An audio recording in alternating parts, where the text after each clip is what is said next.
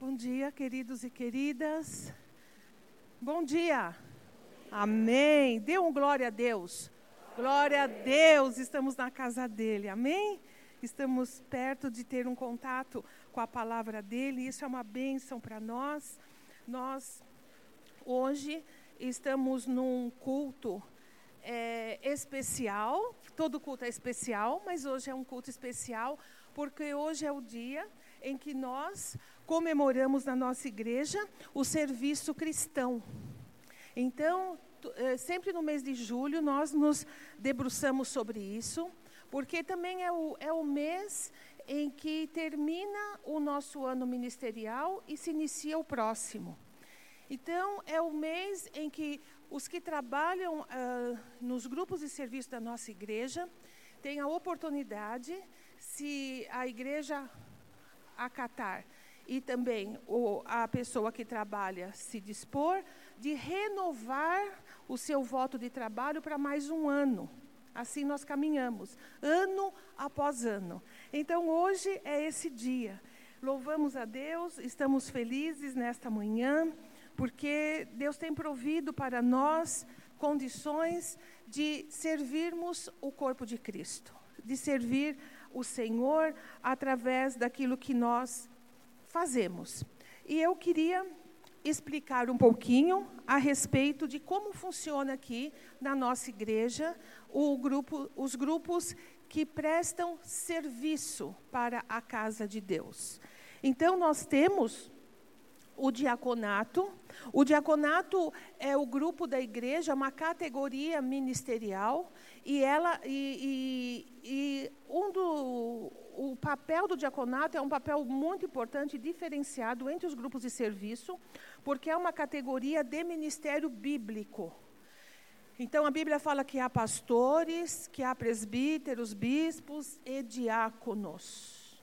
Então o nosso diaconato, o que ele faz na nossa igreja? Qual é a importância dele? Então, o diaconato cuida da zeladoria da nossa igreja. Por zeladoria, você pode entender todo o aparato físico que a igreja precisa ter para receber cada um de nós nas atividades que nós fazemos aqui dentro para a glória de Deus. Então, a zeladoria implica em deixar as coisas arrumadas, em deixar tudo é, bem feito, e é uma coisa muito gostosa, principalmente você que, que faz parte do culto da manhã e gosta de frequentar a igreja pela manhã, se você chegar um pouquinho mais cedo, um dia aí na sua vida, se você chegar 8 horas da manhã, essa igreja já está fervendo. Então, nós temos a, a, equipe do louvor, que isso que aconteceu aqui agora há pouco, custa tempo, eles já estão aqui. Ah, você vai ver o nosso diaconato varrendo a entrada principal da igreja, limpando os banheiros, organizando todos os papéis, cuidando aqui das coisas para que tudo esteja arrumado. E, queridos, eles fazem isso com tanta alegria, com tanta disposição que sempre que eu posso, eu chego cedo para receber esse entusiasmo que vem deles ao trabalhar na zeladoria da nossa igreja. Então, as coisas, quando você vê tudo arrumadinho, não acontece porque a, a, noite de, uma, né, de um milagre tudo se pôs em ordem. Muito pelo contrário, custa serviço, custa trabalho, e eles, com muito amor e carinho, servem na zeladoria. Fazem também a supervisão geral, ou seja, tudo que acontece no culto, tudo que vai é, ser aqui de previsto ou imprevisto, eles são as pessoas aptas para atuar. Dão apoio aos cultos, ou seja, nós precisamos de apoio. Às vezes nós estamos aqui sentados, acontecem imprevistos, então nós temos pessoas queridas do diaconato, valiosas, que nós olhar, se às vezes a gente olha um para o outro, ou olha para alguém, já tem um diácono aqui em cima perguntando: vocês precisam de alguma coisa? Está acontecendo alguma coisa? E normalmente está acontecendo, nós precisamos de auxílio, e eles são pessoas que dão esse apoio a nós. Fazem a coleta da igreja. Por isso são pessoas de boa índole, cheias do Espírito Santo, porque mexem com a coleta da casa de Deus. Então são pessoas confiáveis que têm todo o respaldo da igreja e servem a ceia para nós, que na minha opinião, não é? Eu, eu penso que duas coisas são fundamentais: a zeladoria porque é um trabalho é, de coração e um trabalho que também é tão especial servir a ceia do Senhor. São eles que fazem isso aqui. E é muito gostoso. Eu converso com alguns deles, algumas delas, e alguns dizem para mim assim, pastora, quando eu pego a bandeja de ceia na mão, eu tenho que me controlar para não tremer. De emoção, de temor, de entender o que é que eu estou fazendo na casa de Deus. É uma delícia isso, né? Ouvir. Então, é, é o, o diaconato. Depois nós temos o estacionamento. Eles fazem isso, ó. Né? Eles ajudam a gente a estacionar o carro. Se não dá jeito, eles dão um jeitinho, amém? Qualquer dia, para caber todo mundo, nós vamos chegar e o nosso carro vai estar assim, mais ou menos. Como falar assim, ah, empresta a sua chave para eu ajeitar o seu carro. Qualquer dia a gente vai fazer, eles vão fazer isso, não é? Mas brincando, aí nós temos o estacionamento, que eles fazem a recepção dos proprietários e eles organizam seus respectivos veículos. São homens que saem de casa mais cedo, né? que chegam aqui de manhãzinha ou bem antes do culto da tarde e estão aí simplesmente para servir, para ajudar, para promover o bem, para, para adequar as coisas de tal forma que o culto nosso não comece aqui com boa noite ou bom dia, irmãos, mas o nosso culto comece lá no portão quando a gente entra na casa de Deus. Eles se esmeram nisso, eles oram juntos, eles estão sempre dispostos e dão e fazem isso também com muito carinho e muito amor. E depois nós temos os anfitriões da nossa igreja. Essa equipe maravilhosa que se dispõe a recepcionar aqueles que vêm à casa de Deus. Ou então eles fazem isso. Eles dão as boas-vindas a membros, a visitantes, e dão apoio às pessoas que se decidem por Jesus e pegam dados e estão sempre atuantes. E é um grupo que faz um bem enorme para essa igreja, e, é, é, traz ânimo e, e é tão bom a gente ser bem recebido, não é verdade? E eles estão conscientes de que eles são a extensão de Jesus, as mãos de Jesus, o sorriso do Senhor, o abraço de Jesus Cristo. Eles promovem isso e certamente todos nós somos abençoados. E também nós temos o ministério de visitas da nossa igreja. É um, é, esse, esse grupo ele é formado por pessoas tanto da igreja como algumas pessoas que estão nesses outros grupos que, eu, que nós mencionamos agora anteriormente, eles é um grupo aberto para pessoas que queiram fazer visitas em hospitais, residências e também fazem aquele projeto Casas de Paz, que é feito duas vezes ao ano, quando uh, um grupo de irmãos preparados, irmãs preparadas, vão às casas e fazem uma sequência de reuniões nesse lar, com um tempo determinado. E nós temos colhido frutos maravilhosos desse trabalho. São pessoas que chegam do trabalho terça-feira à noite, às vezes segunda noite, mal chegam em casa, pegam a Bíblia e vão na casa de quem está precisando. E tem sido uma extensão muito abençoadora da nossa igreja. Então, esses são os grupos que nós temos, e são grupos de serviço. Por que serviço? Porque servem. Porque estão aqui na igreja num serviço ao próximo. Fazem por amor a Deus, obviamente, mas o alvo desse trabalho é cada um de nós. Amém? Você se sente abençoado por ter pessoas assim?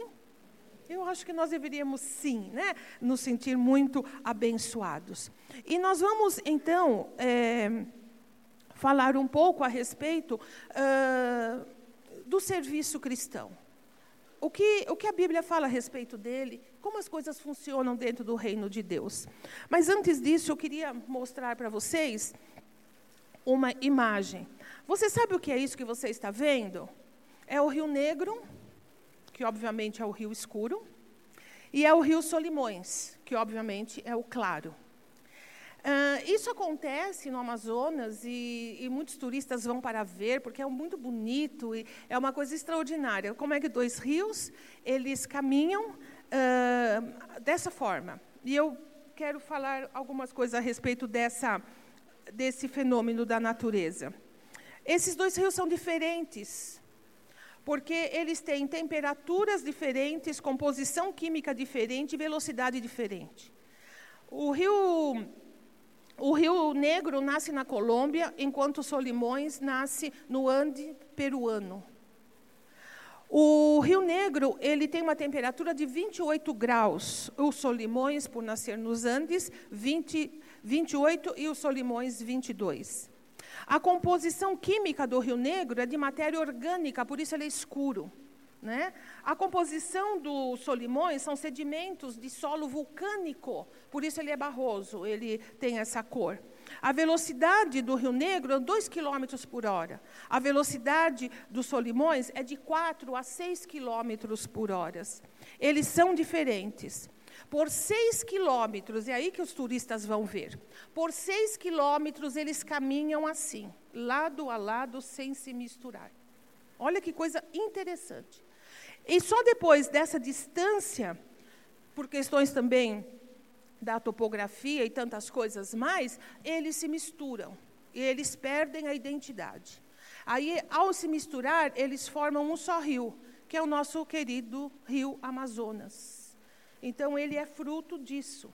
Mas é muito interessante perceber como que eles uh, guardam suas identidades sem se misturar, se tornando aí sim um, dois rios, mas depois o tempo passa, eles se misturam e eles vão formar um rio só. Guarde esse exemplo na sua mente, que nós vamos recorrer a ele e agora nós vamos ler a palavra de Deus. Amém? Por favor, então, abra a sua Bíblia. Nós vamos ler. Se está certo. Acho que eu fui um pouquinho para frente, vocês têm isso. Agora, ótimo aí. Vamos ler então João 13. Abra a sua Bíblia, você vai abrir em, em dois lugares. Você tem vários dedos na mão, você marca aí. E se você está no aplicativo, não sei como é que você vai fazer. Se vira. Né?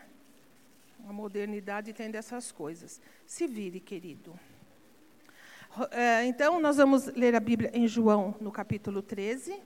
E depois nós vamos consultar também Lucas, capítulo 22.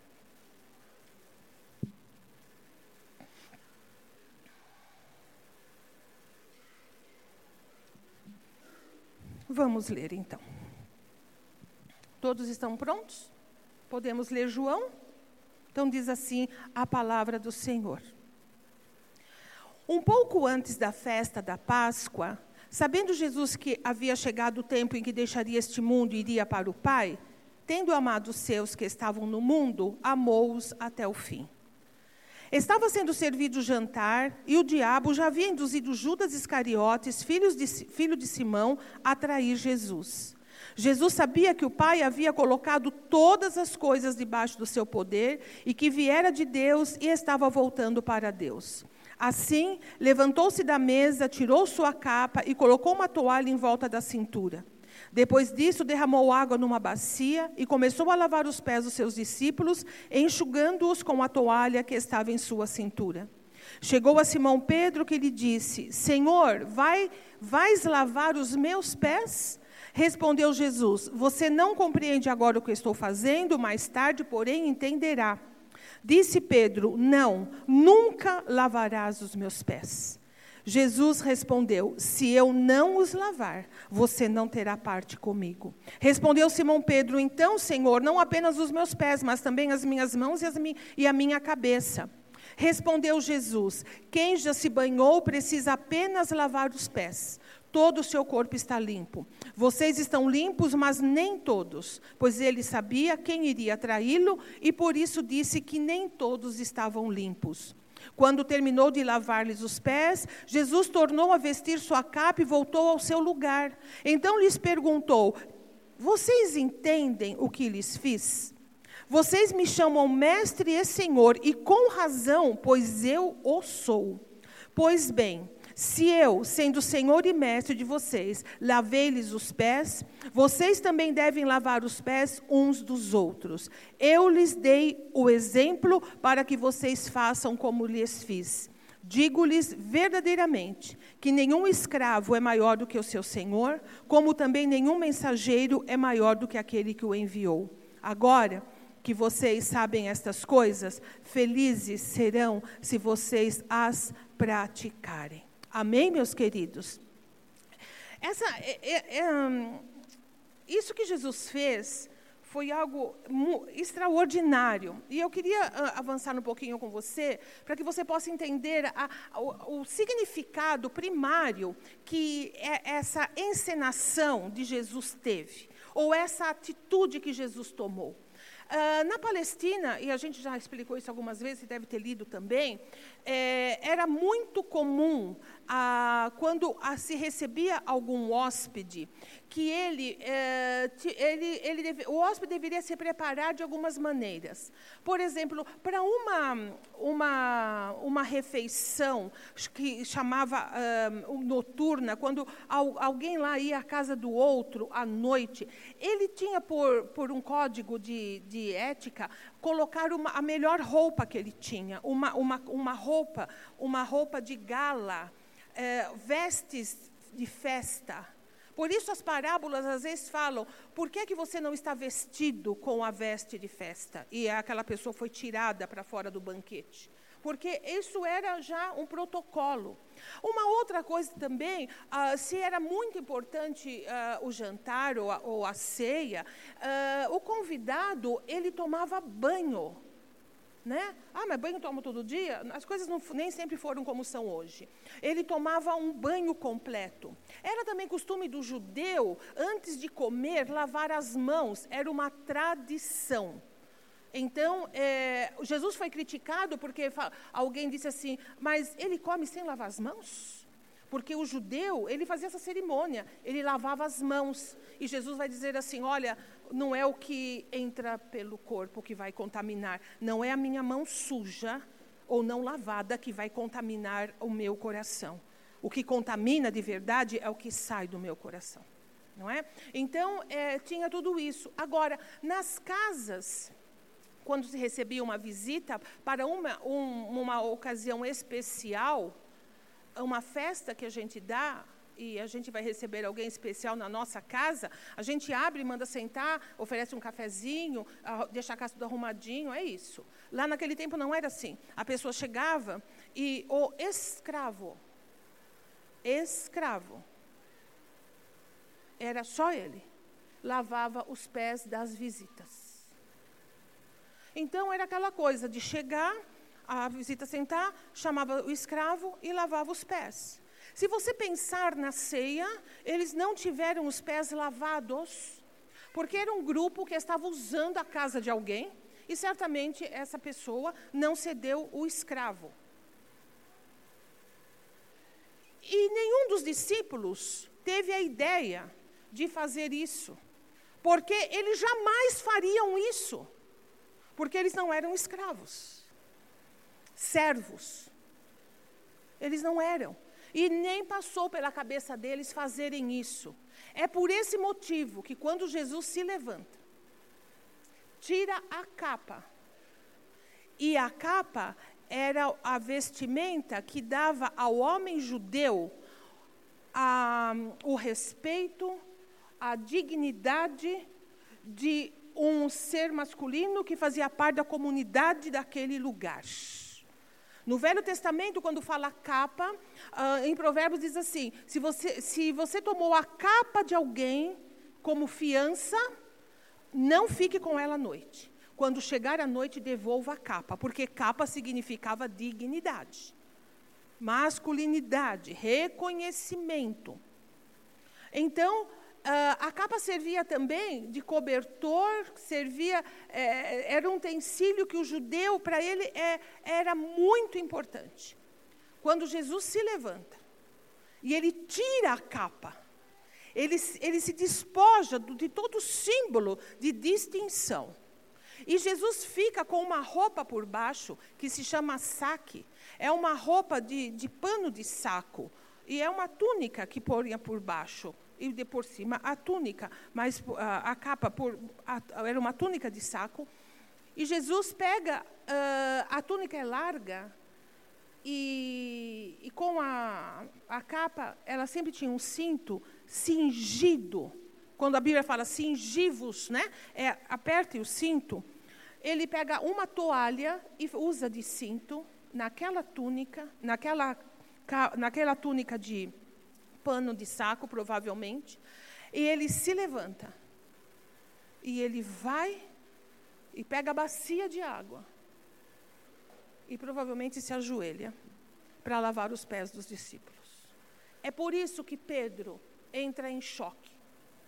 É por isso que a cabeça deles dá um nó.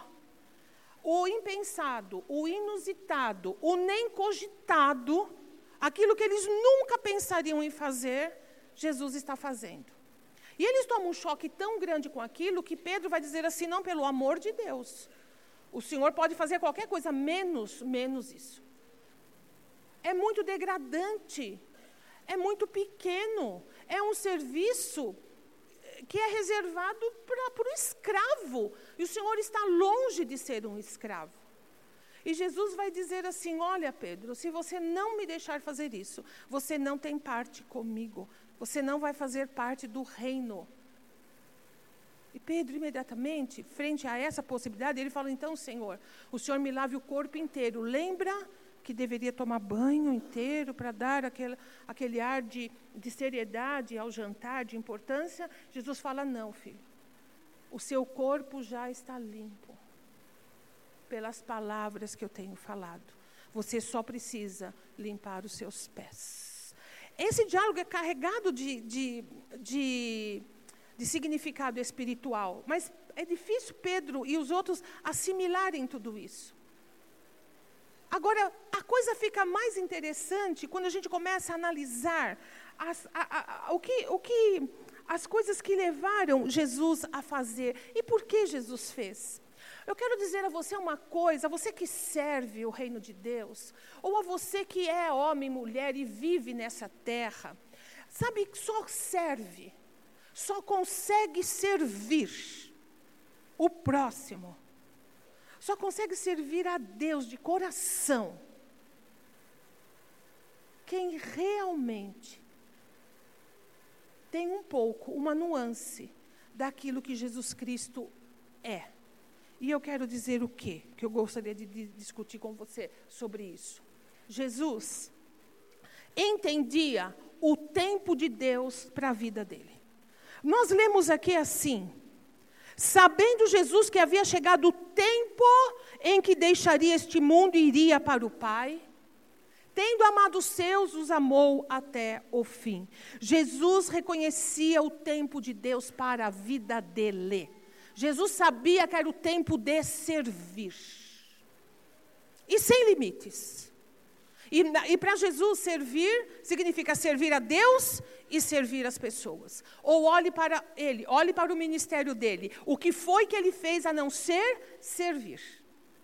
A curar, a ensinar, a dar de si, a dividir do seu coração, a se expor, a se entregar, a ultrapassar muitas vezes o seu limite físico, do cansaço, da fome, do sono, mas estar sempre disposto, sempre atuante, exceção feita quando ele se retirava para orar deixava todo mundo falando sozinho e ele ia orar.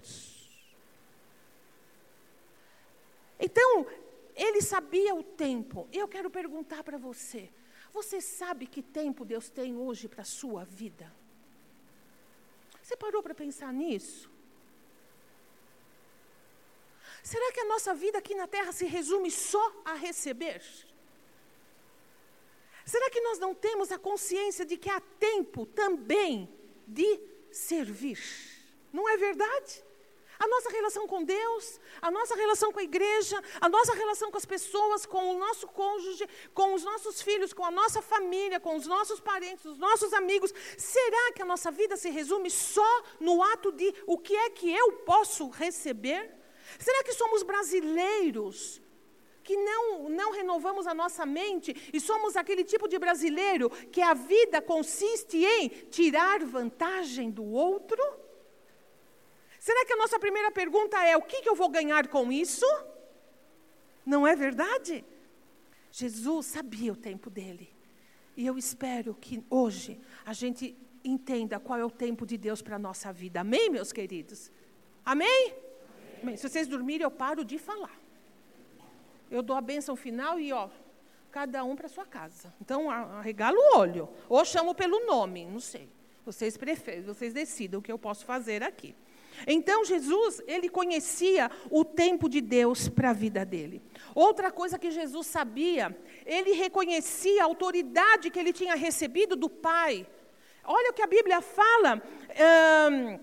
e vai dizer assim: que ele, uh, Jesus sabia que o Pai havia colocado todas as coisas debaixo do poder, do seu poder. E outra coisa, Jesus tinha consciência dele mesmo e que viera de Deus e estava voltando para Deus. Ele sabia o tempo, ele sabia a autoridade que ele tinha recebido, e ele sabia de onde ele tinha vindo, por que ele tinha vindo e para onde ele tinha, estava indo. Jesus tinha consciência de si mesmo. Você tem consciência de você? Você sabe o que você, em Cristo Jesus, recebeu da parte de Deus? Você já parou para pensar nisso? Não como você se olha no espelho, mas a, o que é o que você é.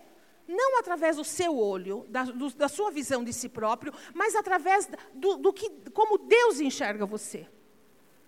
Jesus diz que os seus discípulos, os seus seguidores, receberam poder dele para pisar serpentes e escorpiões e toda sorte do mal, e nada lhes faria dano algum. Ele diz: Eu vou enviar o meu espírito. Falou aos seus discípulos lá, e também fala a nós: não saiam daqui sem antes serem revestidos de poder. O Senhor nos reveste de poder quando nós estamos nele. Essa, essa é a nossa identidade, sabe? nós, temos, nós temos a prerrogativa de, em nome de Jesus Cristo, orar, abençoar, servir, fazer a coisas boas em nome de Jesus. Nós temos a prerrogativa de chegar a uma pessoa e dizer a ela assim: Eu não tenho prata, eu não tenho ouro, mas o que eu tenho eu te dou. Em nome de Jesus, eu vou orar por você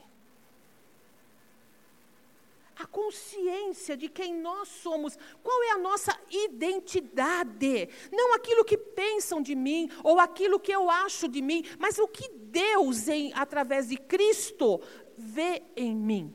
Vê alguém, e Jesus, ele, ele, ele sabia, ele tinha plena consciência de quem ele era, claramente, de uma maneira poderosa. E depois nós vamos ver que pelo exemplo ele trouxe sentido, ele ampliou o que significa ser maior no reino de Deus.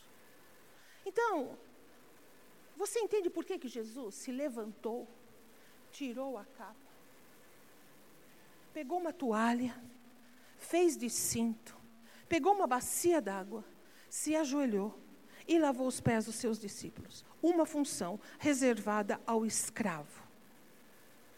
Porque Jesus sabe quem ele é.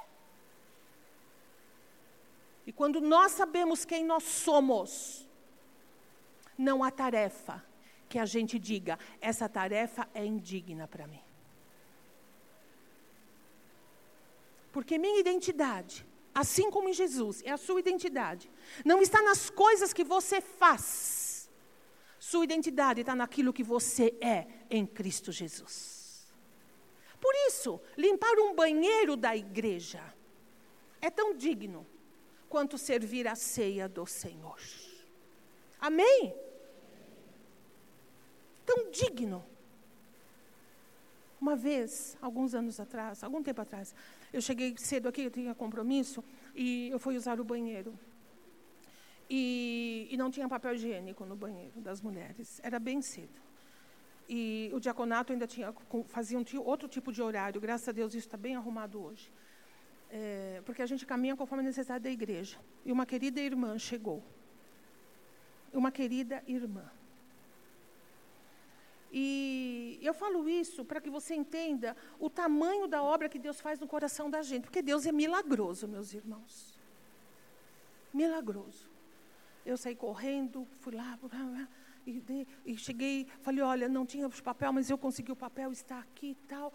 E eu disse a ela uma coisa, e é sem demagogia, e é do fundo do coração. Eu disse a ela assim: perdoe-nos por você não ter o conforto que você merece ter na casa de Deus. E a mim, não é nenhum demérito, porque do mesmo modo que suprir a irmã com papel higiênico, entende? É a mesma coisa desse domingo hoje aqui de manhã, eu dividindo a palavra de Deus com vocês.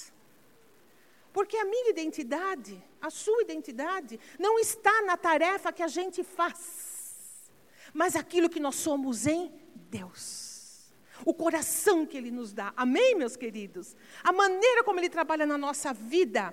Então, quer dando papel higiênico, quer pregando, quer arrumando no estacionamento, recepcionando, quer. Não tem diferença. E é isso que Jesus quis mostrar para aqueles homens. Mas aí eu queria caminhar com você em Lucas, vamos lá, naquela referência? Em Lucas capítulo 22.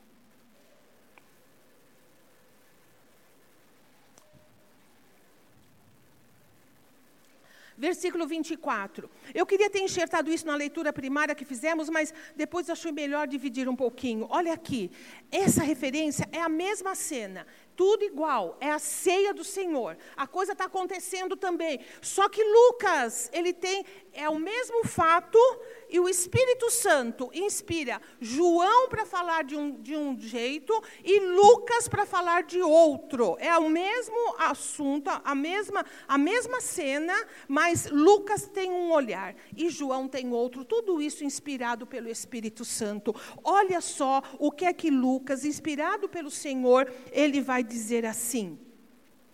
Uh, em meio à ceia, aí versículo 24, surgiu. Bom, antes Jesus fala assim, no, no 21, ele vai dizer assim: Olha, tem um traidor no meio. Eu vou ser traído e tem um traidor. Você imagina isso caiu que nem uma bomba na ceia, e todo mundo. Aí começaram a olhar para a cara do outro: quem é o traidor? Né? Ai, quem será que vai ser? Ai, eu não, não pode ser. Ai, quem é? Quem é? E em seguida, com essa dúvida, eles vão ter outra discussão. E olha só o que, que a Bíblia fala assim: discussão. Eles discutiram com relação a isso. Surgiu também, versículo 24, uma discussão entre eles acerca de qual deles era considerado o maior. Dá para entender por que, que Jesus se levanta e vai mostrar quem é o maior? A coisa ficou de um jeito que Jesus falou: não, eu tenho que fazer alguma coisa com esse povo aqui, né? Está no fim já. É a última ceia. Eles têm que aprender. Por isso, eles estavam pensando, discutindo quem é o maior. Por que esse pensamento, queridos?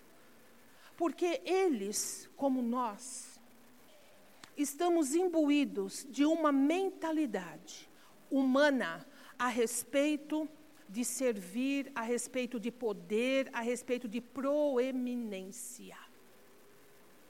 Um vai trair, tudo bem, vai sobrar o resto. E desse resto aí, quem vai ser o maior? O olhar deles era colocado nesse sistema, entende? Porque eles pensavam assim: bom, uh, alguém vai ter que liderar.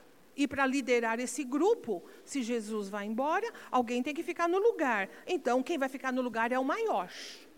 A mentalidade humana vai dizer assim: bom, o maior, porque é lugar de poder, porque é lugar de destaque, porque é glamuroso, porque eu vou mandar nos outros, porque eu vou me sentir, porque eu vou decidir a tapa qual é vai ser o melhor, porque eu sou o melhor. É, é isso aí. Nós somos isso e caminhamos assim.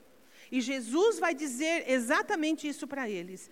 Ele vai dizer, uh, no versículo 25: Jesus lhes disse: Os reis das nações dominam sobre elas. E os que exercem autoridade sobre elas são chamados benfeitores. Uma pausa aqui. Ele estava falando para um povo que estava vivendo em cativeiro, debaixo do domínio de outra nação há muitos, há centenas de anos.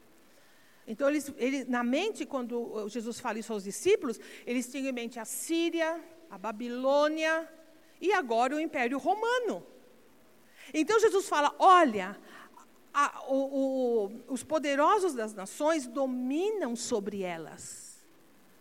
E, a, e, e, e, os governantes que dominam são chamados de benfeitores. Só que eles sabiam muito bem que era da boca para fora.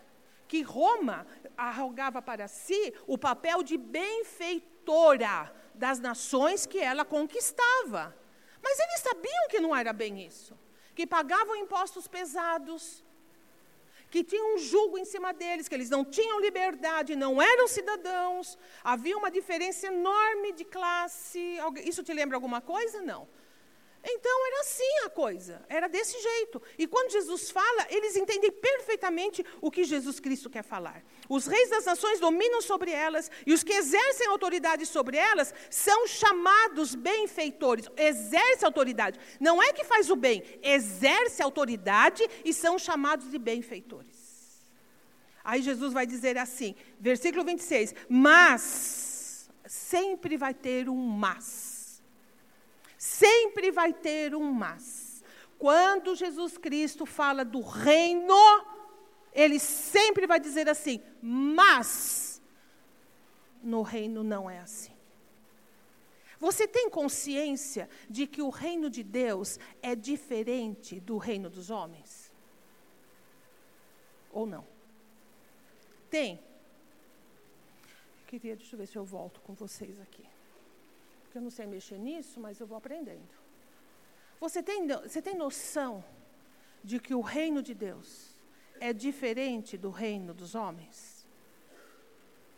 Escolha um aqui na gravura e diga: Esse é o reino de Deus. Escolha outro rio e diga: Este é o reino dos homens. É assim. Andam na mesma, andam no tempo, no mesmo tempo. O tempo da terra, o tempo colocado aqui, o tempo da nossa vida. Mas um é o reino dos homens e outro é o reino de Deus. E se misturar isso, vira outra coisa. Não vira reino de Deus. Pode virar outra coisa, mas não o reino de Deus. Dá para entender um pouquinho isso? Então Jesus sempre vai ter o mas dele, né? Então ele vai dizer, mas vocês não serão assim. Ao contrário, o que quer dizer ao contrário? Vira de cabeça para baixo. Amém? O, o, o, certo é a sua cabeça aqui, os pés aqui. O contrário disso é pé aqui e cabeça no chão. Plantar bananeira. Vire ao contrário. É o que Jesus está querendo dizer. Mas vocês não, ser, não serão assim. Ao contrário. Ao contrário do quê, queridos? Ao contrário do reino dos homens. Ao contrário da mentalidade humana. Ao contrário da história do homem. Ao contrário do que o homem pensa ser poder. Ao contrário do que o homem se, pense ser posição. Ao contrário do que pensa uh, exercer autoridade. Ele vai dizer assim: ao contrário o maior entre vocês deverá ser como o mais jovem. Estamos falando aqui de uma sociedade, Jesus está falando de, de, pessoas em que é muito diferente de hoje. Naquela época, os idosos eram e são, é, são considerados até hoje no Oriente assim, sábios, dignos de respeito. Nas, uh, na cultura oriental, até hoje é isso, idoso não fica assim, ao relento, no relento, sem expressão, eles são valorizados, valor, respeitados, eles têm um lugar bem claro na sociedade. E, e, lá também era assim. Por isso que Jesus fala exatamente isso. Ao contrário, o maior entre vocês deve ser como o mais jovem, ou aquele que aprende, aquele que respeita, aquele que serve, aquele que acata, entende? O maior deve ser como o mais jovem, e aquele que governa deve ser como aquele que serve. Isso, uau, virou, virou completamente, né? E aí Jesus vai dizer assim: Pois quem é maior? O que está à mesa ou o que serve? Não é o que está à mesa? E Jesus está falando por uma casa da Palestina que possuía escravos, que serviam à mesa, tá bom? Vocês são, ele fala assim, vocês são os que têm permanecido ao meu lado durante as minhas provações. E ele vai dizer assim: e eu estou entre vocês como aquele que serve. E ele fala isso de uma forma, com tanta propriedade, é onde termina. Eu estou entre vocês como aquele que serve, né? Eu estou entre vocês como aquele que serve. Queridos, e você que trabalha na obra de Deus, e você que, que quer trabalhar na obra, você que quer fazer alguma coisa na sua vida, o caminho de fazer algo, de construir alguma coisa, é através de você se doar, de você servir, de você se prestar para o bem, para a causa do Evangelho na vida de pessoas. E se o nosso mestre, o nosso Senhor, e ele fala: vocês me chamam disso e eu sou isso, serviu e nos mostrou o caminho, nós não temos como não entender essa lição. Nós não temos como não entender que nós podemos servir a Deus de todo o nosso coração e ao próximo e à igreja de Deus. Quero que você me entenda. Só não pode servir aquela pessoa que entende posição no reino de Deus como proeminência, como meio de se sobressair aos outros. Só não pode servir no reino de Deus uma pessoa que não, se, não saiba quem ela é em Cristo Jesus, que não tem consciência do que Jesus fez por ela e do lugar que ela está em Deus. Só não pode servir a igreja de Deus aquela pessoa que pensa que ter autoridade na igreja é comandar a vida dos outros. É ter um séquito que segue e, e, e, e obedece. Entende isso? Aqui na nossa igreja nós temos algumas regras práticas. Para liderar, a pessoa tem que ser servo. Se a pessoa não se submete, ela não pode liderar. Você concorda com isso? Ninguém aguenta. Ninguém aguenta uma pessoa que vai liderar e ela não sabe obedecer. Você me entende? Ela mesma não se dispõe nesse papel. Não serve. Nem aqui, nem nenhuma outra igreja vai servir. Só vai dar problema. Tem que ter um coração, coração de servo, de servir um coração dócil, um coração que busca o bem do outro, um coração que busca o bem da coletividade e não aquilo só que ela pensa ou aquilo que ela quer. A Bíblia vai dizer assim: tenha em vista não só o que é seu, senão também o que é do outro. Isso é um coração de servo. Eu penso em mim, mas eu penso no outro também. Eu faço um balanço das coisas. Então, o reino de Deus não é lugar para a gente se aparecer. Entende isso? O reino de Deus não é lugar para você achar que há posições, que há. Óbvio, há uma hierarquia, há uma hierarquia. Hierarquia espiritual, hierarquia espiritual. Todos somos servos, todos somos servos. Mas nós temos alguns tipos de chamado que distingue não a pessoa, mas o ofício que ela faz. Você pode me entender? Porque a Bíblia fala que nós devemos nos tratar cordialmente, amar uns aos outros, indistintamente. E vou te falar um segredo: você pode gostar de algumas pessoas, mas você tem que amar todo mundo. Eu amo todo mundo, gosto de alguns. Entende isso? Você vai ter mais afinidade com um ou outro. Você vai, vai ter uh, algumas coisas que vão aproximar. Mas amar, nós amamos todos. Respeitar, nós respeitamos todos. Então não pode pensar que uh, a categoria, ah, então, ah, então é tudo igual, é tudo igual. Ah, então eu vou tratar o irmão que me serve no estacionamento de qualquer jeito. Opa! Ah, ele está lá para fazer isso mesmo? Ah, eu vou desrespeitá-lo. Eu quero pôr o carro nesse lugar e é nesse lugar que eu vou pôr e acabou. Opa! Ele está para servir. Ah, eu vou falar com o diácono de qualquer maneira, com a diaconisa. Por favor, ó, aqui, ó, ó, a mãozinha. Por favor. Opa.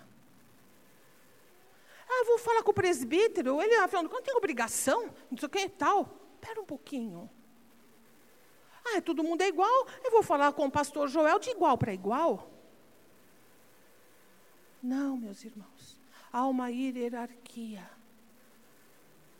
E a gente, como igreja, tem que se conscientizar de uma coisa: os que servem, eles são maiores. Dorme com essa. E quem é maior no reino, eu não posso tratar de qualquer jeito. Eu não posso ofender. Eu não posso faltar com respeito. Quem é maior do que eu, tem que ser tratado com toda diligência, com todo respeito, com toda cordialidade. Porque, afinal de contas, se ele está me servindo, é porque ele é maior do que eu. De que jeito? No coração.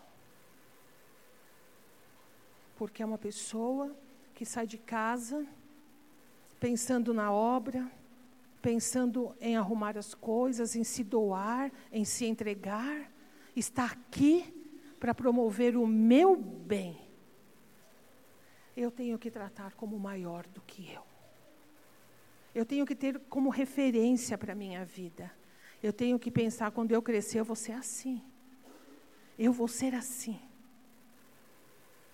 E principalmente aqui nessa casa, nessa nossa igreja local, Algumas coisas que é importante você fazer uma leitura geral para você se situar. Principalmente você que está chegando agora, que não conhece muito como a gente é, esses queridos filhos que Deus tem trazido para cá, para esse tempo, não é? É assim. Faça uma leitura do nosso ambiente. Os pastores, presbíteros, não têm lugar de proeminência física no culto. Entende isso? A gente tem esse lugar aqui porque a gente, igual você, você senta no mesmo lugar sempre, a gente senta no mesmo lugar sempre. Os nossos presbíteros ficam mais à frente para ajudar tal, mas não é uma cadeira especial. Não, tenho nada contra isso, nós não, não somos contrários. Só que aqui nós queremos praticar aquilo que a Bíblia fala, no sentido de, na hora de cultuar, na hora de estar aqui, não é necessário ter distinção. Não preciso ter um lugar especial para que você me veja como alguém que Deus pode usar para abençoar a sua vida. Amém? Não preciso. Eu não preciso de uma cadeira vermelha. Eu não preciso de. Eu só preciso que alguém me ajude a subir ali, porque eu não quero ter vexame de tropeçar no degrau, né? Ninguém também merece isso, né? Mas é uma questão de. Mas não precisa, não é necessário, entende isso? A honra que a gente gosta de receber, porque todo mundo gosta de ser honrado, é ou não é? É o amor, é o carinho, é o cuidado, são os bons olhos, entende isso? Assim como você. É assim que nós trabalhamos aqui. E nós procuramos sempre não perder de vista que nós estamos servindo ao Senhor, através do serviço à igreja. É assim que a gente caminha. Nesse aspecto, eu quero dividir com vocês um pensamento que eu achei tão interessante: honra e poder. Olha, honra e poder.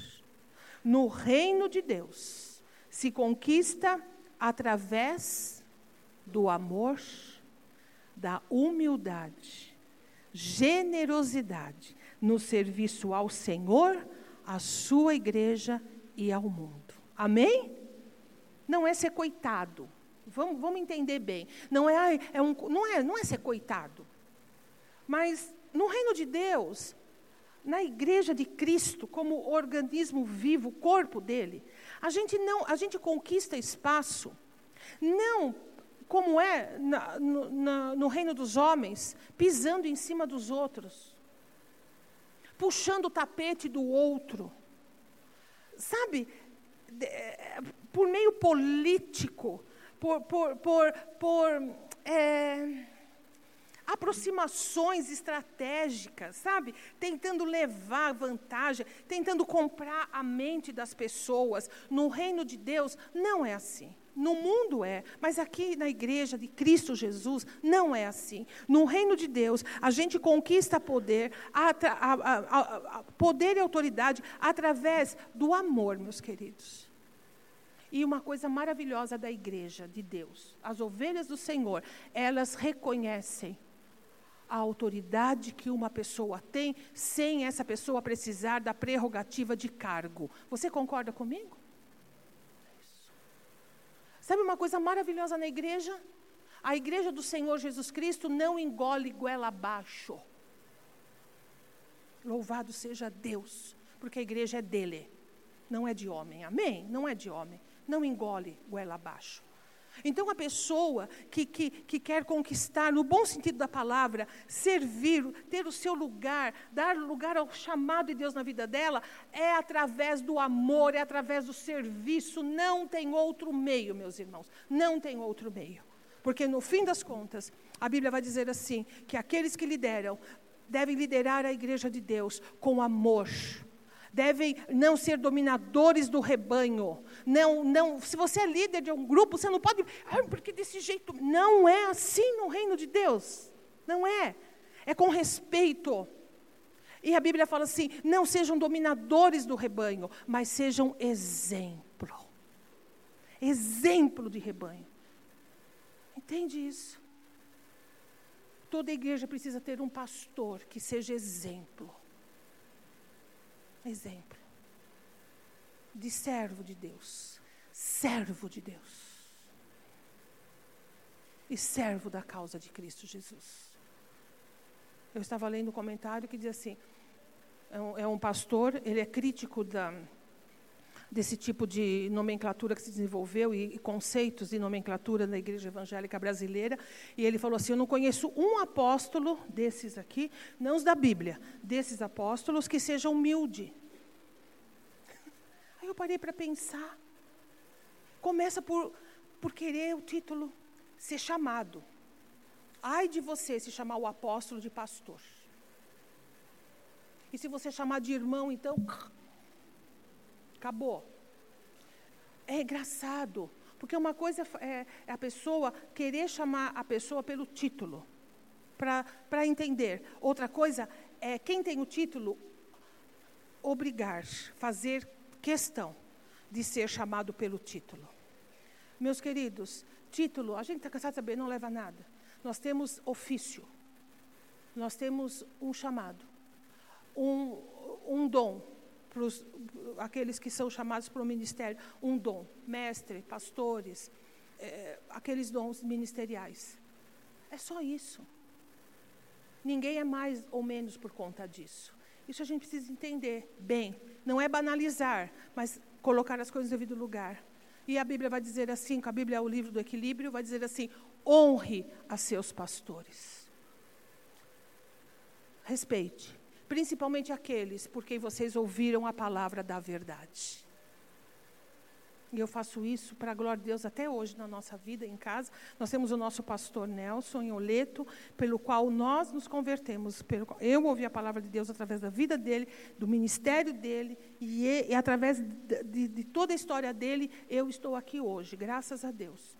E ele tem algumas coisas meio. Todo mundo tem, né? Suas esquisitices. Tá? E nós temos muitos amigos que se converteram junto conosco. E como nós foram para o ministério e estão trabalhando e tal. E de vez em quando a gente se reúne e conversa e sempre lembra do pastor. E sabe que é gostoso a gente lembrar? Que é nosso pastor, é, o, né, o pastor Nelson, teimoso, teimoso, homem teimoso. E ele tem algumas outras coisinhas também na, dele, né? Que quem chegava primeiro com a história ganhava. Se você tinha um problema, chegava primeiro, ele acreditava em você. Aí, se o outro chegava, ele não acreditava no outro. E a gente brinca e lembra dessas coisas, e sabe como é bom? A gente pega e fala assim: ah, esse é o nosso pastor, nosso querido pastor. Porque a Bíblia fala que o amor cobre uma multidão de pecados. Entende isso? O respeito, o carinho, o afeto, honre a seus pastores. Então a Bíblia é o livro do equilíbrio, na medida em que ela nos nivela, mas ela também diz que há necessidade de haver um respeito. E como igreja, meus queridos, eu quero incentivar cada um de nós a honrar esses irmãos e irmãs que nos servem com tanto carinho, com tanta dedicação. Quando às vezes eu venho para a igreja cedo, e eu chego aqui, dependendo do dia, hoje é um dia desses, eu chego que só a graça de Deus, né? Você vem para a igreja, você não sabe o que você vai encontrar. Você senta, você conversa, você está aqui. Quem está mais para cá, você não sabe o que você vai encontrar, você não sabe os desafios que você vai enfrentar. E você chega, e quando eu chego lá com o carro, assim, geralmente o pastor vem depois, eu venho antes. Quando eu emboco o carro, que eu vejo aqueles irmãos de estacionamento, o sorriso, aquela roupinha tão bonitinha, que você percebe que eles pegaram aquela roupinha ali especial. Sabe, quando eu chego na cozinha, que tem essas queridas, e se eu não passo por elas, ficam tudo de bico, querem meu cumprimento. Quando eu chego aqui em cima, que eu vejo o pessoal olha, eu falo, Senhor, obrigada, porque eles são para mim um ânimo novo. Como eles são maiores do que eu, Senhor. Como tua palavra fala certo. Aquele que serve é maior do que aquele que é servido. E nesse sentido, eu sei que eles são maiores, porque eles acrescentam na minha vida. E você? Como é que você enxerga tudo isso? É tão bom a gente ter esse olhar. Reino de Deus se conquista através de amor, humildade e generosidade no serviço do Senhor à sua igreja e ao, mundo. Agora a gente vai sempre chegar nisso aqui assim, sempre vamos ser desafiados nisso. Lembra aqueles dois rios? Quando a gente trabalha no mundo corporativo, quando a gente vive com a mentalidade desse mundo, nós esperamos recompensa do nosso trabalho. Óbvio, ninguém vai trabalhar de graça, não é verdade? Se ninguém trabalha por esporte, aqui ou trabalha. Não, você trabalha pelo salário. A Bíblia vai dizer assim: digno é o trabalhador do seu salário. Mas quando a gente vem trabalhar para o Senhor, a gente traz essa mentalidade. É bom ser reconhecido? Lógico que é. Mas Deus é tão bom com a gente que ele faz a gente passar uns perrengues e ele evita. Às vezes tem vezes que ninguém vem falar, ninguém reconhece, porque Deus quer que o nosso foco esteja nele. Porque se o homem reconhecer, na medida em que a gente acha que deve ser reconhecido, nós vamos perder o foco de agradar a Deus e servir ao Senhor. Entende isso? E quando não tiver reconhecimento, a gente vai desanimar? Não, nós não podemos desanimar. Então Deus, ele sempre coloca o foco nosso nele. E havia um, um obreiro, ele foi missionário, ele era americano e ele foi para um outro país, e acho que da América do Sul. E ele penou uma vida inteira, ele e a mulher. Mas eles trabalharam duro. Deixaram a vida confortável, os amigos, a igreja, para se entregar na obra missionária e trabalhar a vida inteirinha. Ficaram doentes. Já eram idosos. Não conseguiram mais ficar trabalhando. E foram embora. A, a, a igreja os chamou de volta. E eles chegam, e o avião pausa lá no aeroporto. E ele, né, com a esposa, pegaram as malas e foram para o apartamento. Quando chegou no apartamento, ele, o esposo, começa a chorar muito. E ele fala para a esposa: nenhuma recepção. Ninguém. Para dizer, Bem-vindos. Que bom que vocês chegaram. Uma vida inteira. Uma vida inteira. E não teve ninguém, ninguém, para nos recepcionar na volta. Que coisa triste. E ele ficou tão abatido com aquilo, influenciou também a esposa, e ficaram muito entristecidos. E naquele dia eles foram orar à noite, sei lá que hora, para dormir. E na oração, ele disse: Deus, eu estou tão triste. Eu dei minha vida. Eu fiz tanto, Senhor. Não tinha uma pessoa, ninguém, nem para dar boa, não era para reconhecer, mas dar as boas-vindas, pelo menos para nós. E o Espírito Santo falou para ele uma coisa: Você não chegou em casa ainda.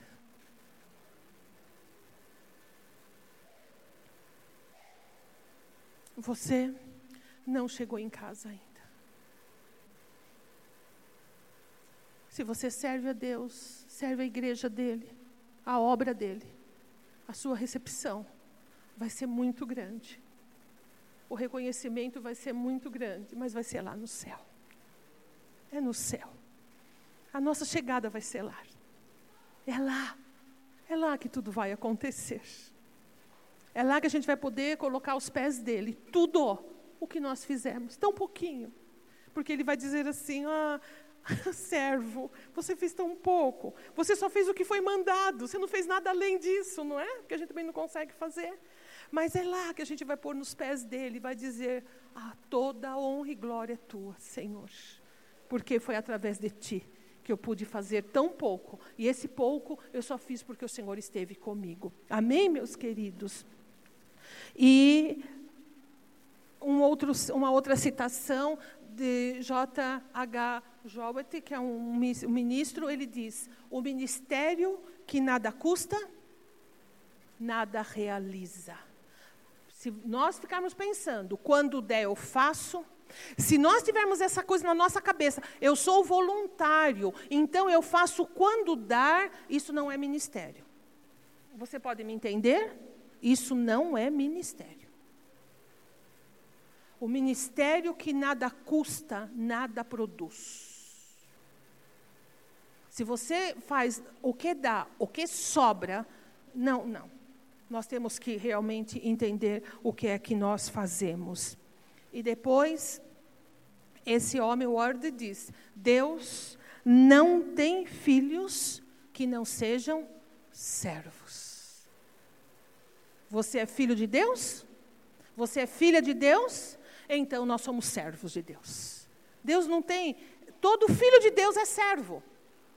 Porque o primeiro, o primogênito, foi servo de todos. Então é isso que nós fazemos. Então, eu queria voltar, se eu consigo voltar ali, isso, lá no nosso rio. E a Bíblia diz assim: Não se amoldem ao padrão deste mundo, mas transformem-se pela renovação da sua mente, para que sejam capazes de experimentar e comprovar a boa, agradável e perfeita vontade de Deus. Que possamos ser como ou como o Rio Negro ou como o Rio Solimão. Que possamos nos definir e caminhar e não nos misturar e não nos almodar. Porque o reino de Deus tem suas próprias leis, suas próprias regras que servem para toda a nossa vida. Amém, meus queridos. Feche seus olhos, por favor, na presença de Deus.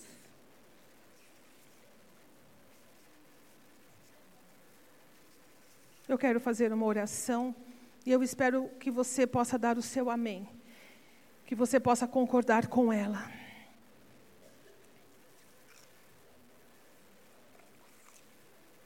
Senhor, faça-nos servos e servas tuas, teus, nesta manhã. Que possamos compreender e entender que mais bem-aventurada coisa é dar do que receber que possamos entender que a estratégia tua para nos fazer pessoas realizadas está exatamente em nos despojar daquilo que pensamos ser, daquilo que pensamos ter e nos entregar completamente nas tuas mãos. Senhor, dá-nos colírio nesta manhã para que nós possamos enxergar aqueles que trabalham na tua casa, na tua obra, aquelas pessoas que o Senhor tem colocado no nosso caminho, como aqueles que são maiores do que nós, porque são enviados teus na nossa vida. Abençoa a nossa igreja para que possamos ser uma igreja saudável, com saúde espiritual, a ponto de nos relacionarmos em amor e honra, respeito mútuo, Senhor Senhor, sempre priorizando, Senhor, a concórdia, a afabilidade, a boa vontade em servir, Senhor. Nos ajude a ser uma igreja que saiba ser servida. Nos ajude a sermos gratos às pessoas que têm se disposto em tuas mãos para executar qualquer tipo de trabalho na tua casa, Senhor e em nós, na nossa vida e no nosso coração. Não permita que o comodismo, o egoísmo, a boa vida se instale. Nos desperte e nos ajude dia após dia a entender qual é o teu tempo para nós a compreender o que somos e o que temos da tua parte na nossa vida, que está armazenado, fechado, trancado, Senhor, quando há tanta necessidade, tanto a fazer. Dá-nos a tua graça, a tua direção. Que possamos ser uma igreja que não vem apenas e som, somente com o objetivo de receber, mas que possamos perguntar: Senhor, o que queres de mim?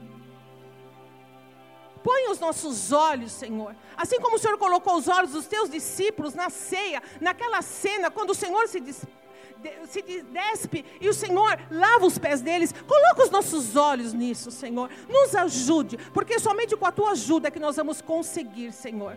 Eu oro com a tua igreja, eu oro com cada alma que aqui está comigo. Senhor, nos ajude nos, nos revista de poder espiritual, para que a humildade, a boa vontade, ela seja permanente no nosso coração e na nossa vida. E que possamos sempre estar vigilantes para entender que no reino do Deus as coisas são ao contrário, Senhor. Em nome de Jesus. Nós queremos te agradecer e nós queremos te louvar por fazer parte deste reino por entender a mentalidade do reino, pelo Senhor nos deixar tão claro aquilo que o Senhor tem para a tua igreja, Senhor. Obrigada de todo o nosso coração. Nós te agradecemos em nome de Jesus Cristo. Amém e amém.